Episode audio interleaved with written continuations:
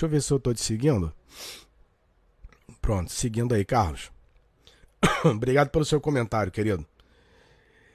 Embora a visão tenha sido amplamente divulgada e se consolidado nas universidades e igrejas desde 1975 e aconteça uma infinidade de eventos, workshops e treinamentos para enormes números de pastores e líderes em uma infinidade de países do mundo afora ainda é praticamente desconhecida no Brasil. Ou seja, ela entrou de forma subliminar. Vocês pensam, eu já falei sobre isso, sobre isso aqui. Vocês pensam que esses pastores são, são inimigos? Vocês pensam que eles são inimigos? Essas briguinhas que eles ficam arrumando em rede social, isso tudo é publicidade, cara. Isso tudo é marketing, isso tudo é propaganda. Teve uma briga aí do Leonardo Sali com outro cara aí, que eu esqueci o nome dele agora, lá de Brasília, Goiânia, ele lá. Acho que até da. Da Conamad, ele. É um pastor novinho. Aí ficaram brigando, discutindo na rede social.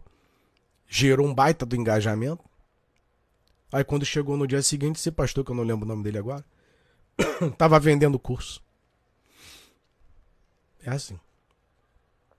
Aí foram questionar ele lá.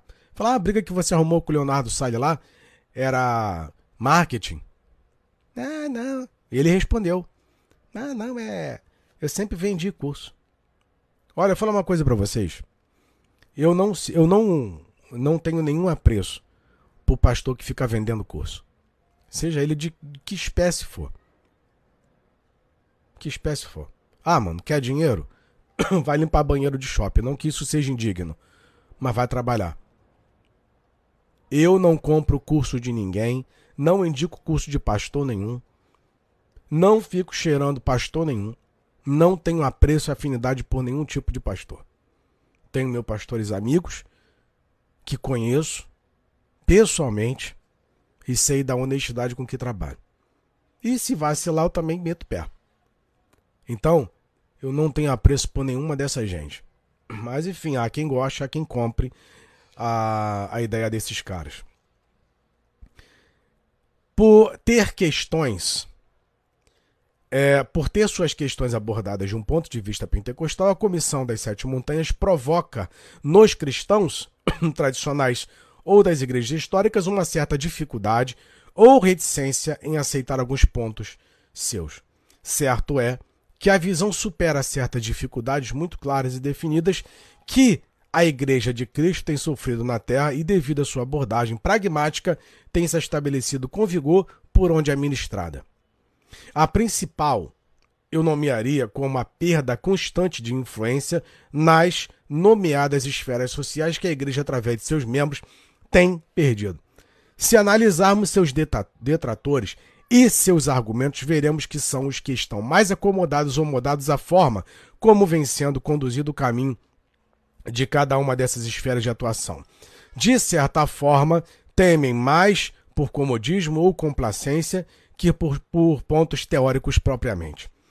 Loren Cunningham e Bill Wright concluíram que realmente é transformar qualquer nação com o Evangelho de Jesus Cristo, essas sete esferas da sociedade devem ser alcançadas: religião, família, educação, governo, mídia, artes e entretenimento e negócio.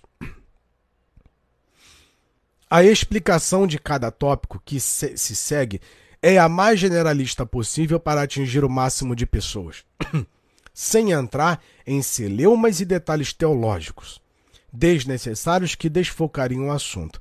A lista não obedece é, é, ordem hierárquica alguma. Então vamos lá, como eu havia dito para vocês, que nós vamos explicar uma por uma do que são as sete montanhas. Vamos lá? Primeiro, é, oh, o Carlos aqui, valeu, Max. Não, eu que agradeço o teu comentário, Carlos. Muito obrigado, querido. Valeu mesmo. Primeiro, educação. Na educação, temos um verdadeiro exército de professores ativistas ateus e doutrinadores. Cu, é, cujo único objetivo é converter alunos filhos de cristãos em massa de manobra e causar verdadeiro caos na família. já que a discordância com os valores dos pais e demais familiares gera debates, brigas constantes e causa divisões. Basta fazer uma visita a qualquer universidade pública brasileira e verificar por si a situação e as pautas estudadas. Hoje, o estudante entra na faculdade, ao invés de ser iniciado no aprendizado é, das matérias em um nível superior para os quais se candidatou, o que fazem logo é transformá-lo num ateu e tratam de encaixá-lo em algum grupo de causas progressistas. Isso tudo vai refletir em profissionais que ocuparão cargos e posições e influenciarão a sociedade posteriormente. Basta consultar qualquer índice de aferição do nível da nossa educação e ver que amargos, amargamos vergonhosas posições nesse quesito. Daí a importância de os cristãos ocuparem essas posições e trazerem de volta um ensino voltado à busca pela verdade e não à submissão cega a ideologias. Mas a questão aqui é a seguinte: a questão é a seguinte. Se você não for doutrinado pela esquerda, certamente você será doutrinado pela direita. Não tem, não tem como fugir. Ou você tem a mente aberta e liberta por Cristo para compreender isso daqui, ou então tu vai ser escravo. É o que eu falo sempre. Você apenas, ou nós, apenas trocamos de senzala. Nós saímos de uma senzala azul para uma senzala vermelha. Ou saímos de uma senzala vermelha e vamos para uma senzala azul. Você escolhe. Essa aqui é a realidade. Mano, pelo amor de Deus. Quando, repito, quando que, é, aliás, o Guilherme comentou aqui, não acredito que isso seja certo. Sou professor e não vivo essa prática. Vamos lá, o, o é Guilherme Almeida. Então, Guilherme, é, concordo, respeito a tua, a tua opinião e nada melhor do que um próprio professor para falar sobre isso. Essa é a tua experiência, certo? Agora eu também posso falar da minha coisa que eu não ia opinar aqui, mas já que eu li o seu comentário e respeito, eu passei pela faculdade de jornalismo.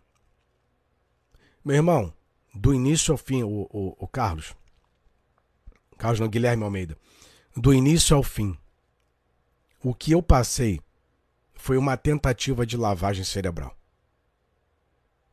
Agora é claro que todos sabemos, acho que o senhor também deve saber disso, senhor Guilherme, que a comunicação social é dominada pela esquerda. Dificilmente você vai encontrar uma universidade, uma faculdade, aonde é, a esquerda não, não esteja controlando, conduzindo ali aquele conhecimento. Eu passei por isso. Eu passei por isso. E colegas meus que eram de direita experimentaram essa dose que é a tentativa de manipulação.